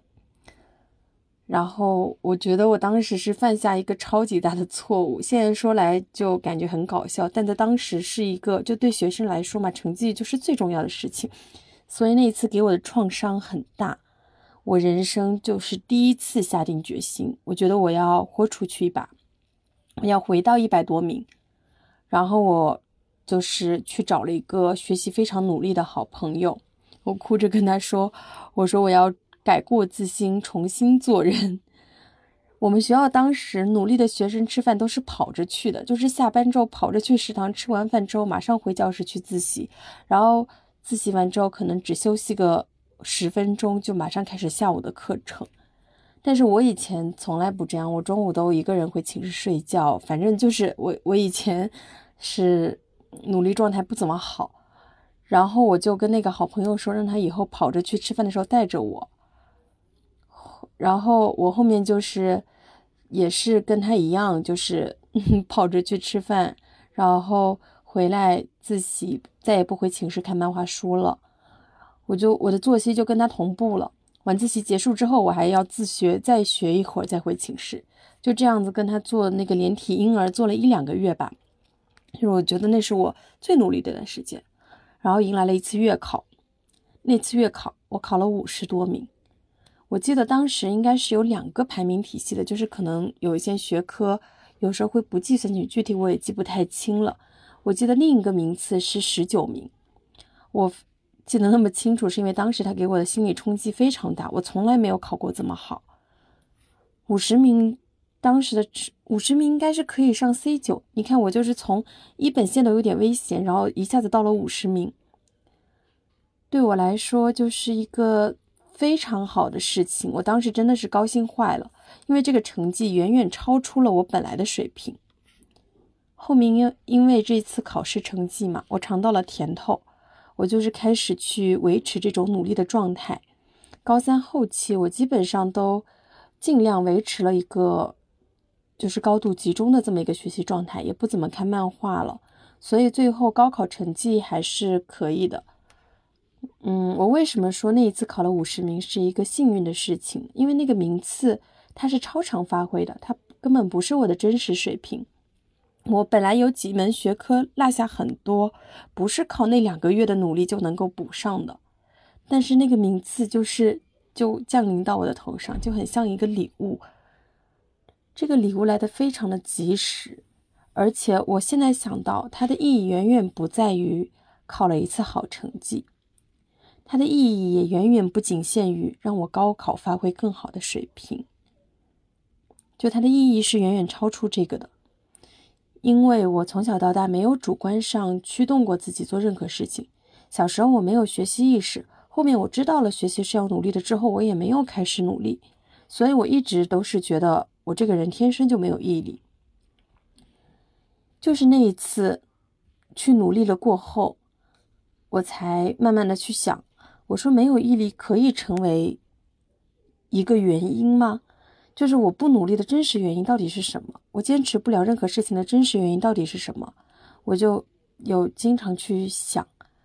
我后面想到，我觉得可能是我暗暗中有这样一个想法，就我现在维持现状，保持一定程度的努力，而不去活出更大的努力，成绩也还可以。那等我跟其他同学一样，就是非常努力了，我肯定会做得更好。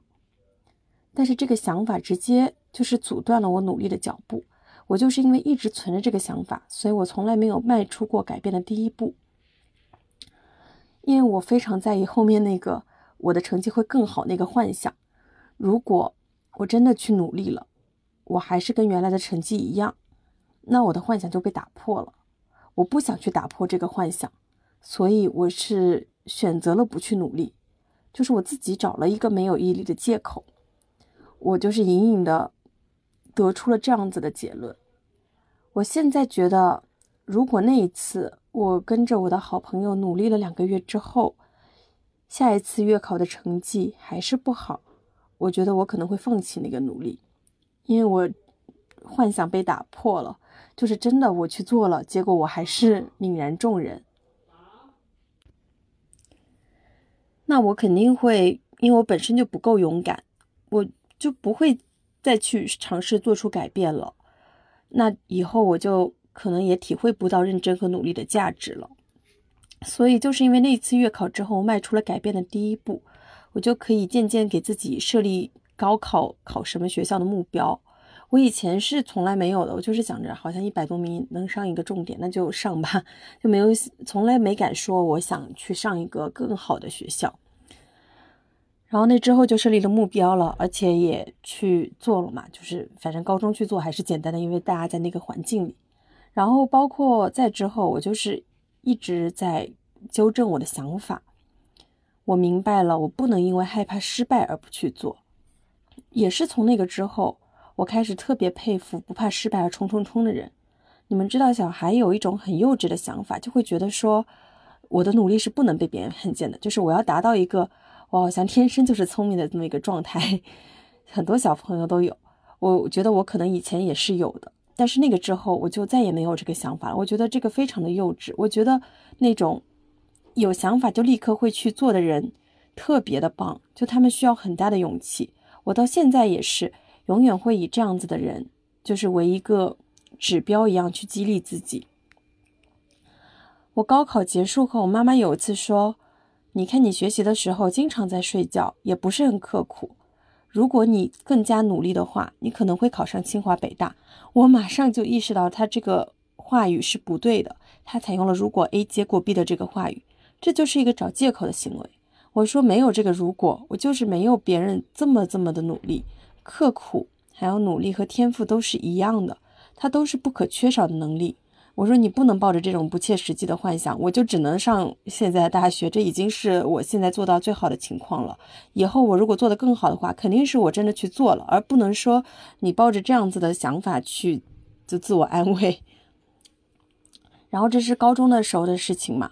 我前几天的时候在放学以后听到放友推荐《被讨厌的勇气》，我看了之后，我发现我其实在无意之。中就是掌握了阿德勒的分析方法，就我前面那个想法跟阿德勒讲的目的论是非常像的，就书里哲人说的很多话，感觉跟我的心路历程非常相似。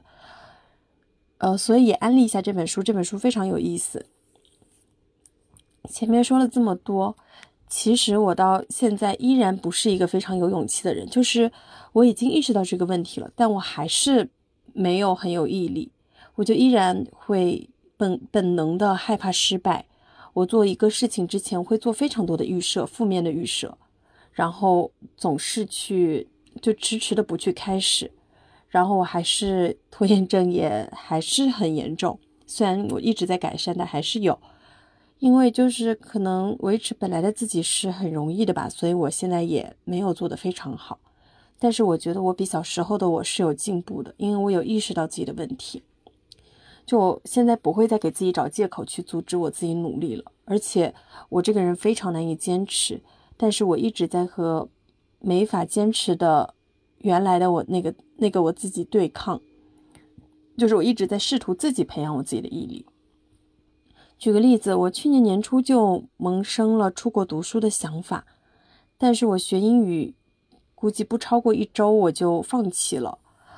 因为当时工作也很忙嘛，我总是在想，我说等我以后不忙的时候我再开始学，然后就一年都没有开始学。我今年年初又就是重复，就是又萌生了出国留学的这个想法，而且我加重了我自己的决心，然后我就继续开始学英语。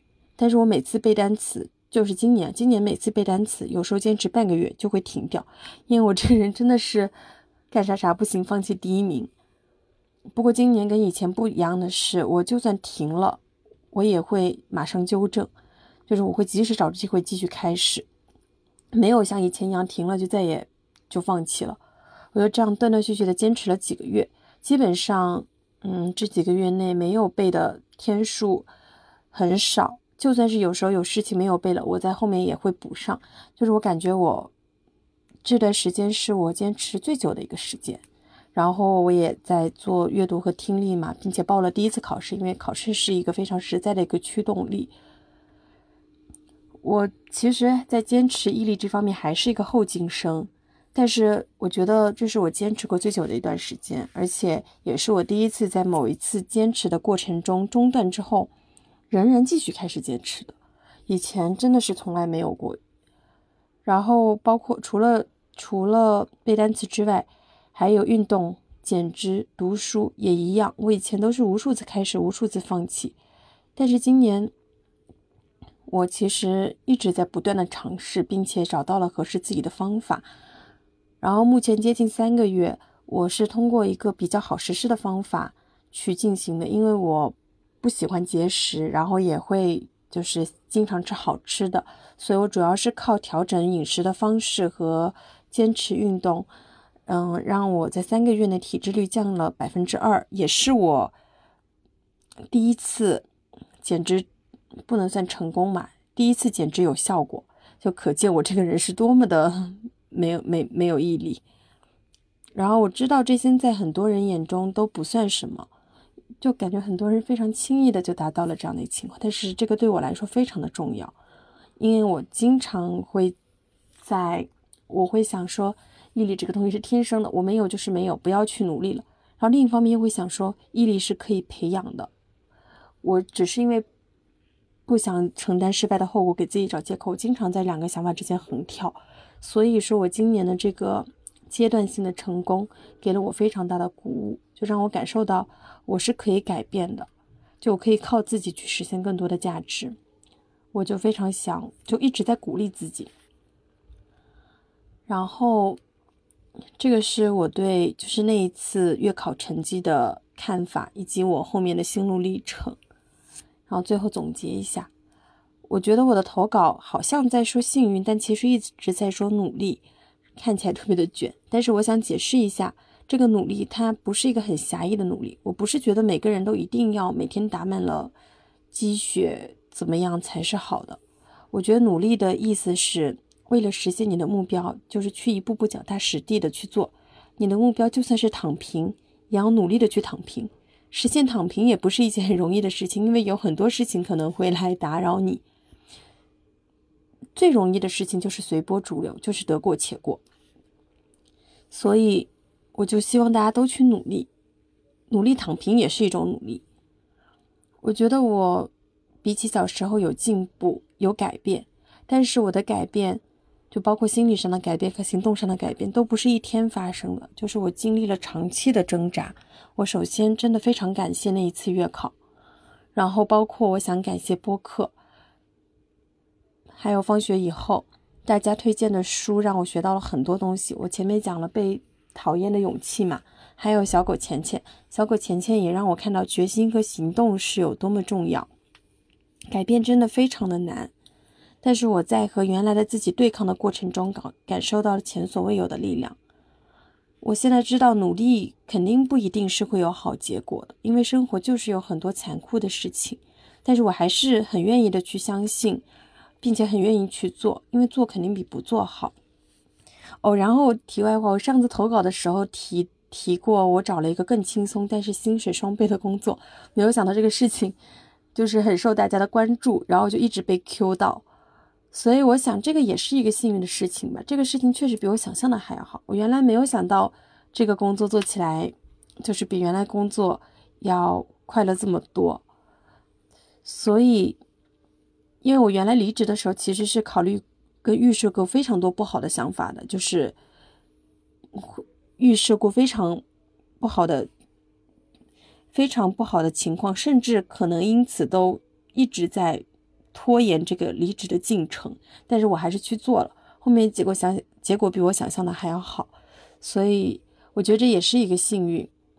嗯，然后我就要说一个 总结词，就是大家一起冲，因为幸运一定会降临到。你身上的，总有一次你去做了，你就会有比你想象的、比你想象到的更大的收获。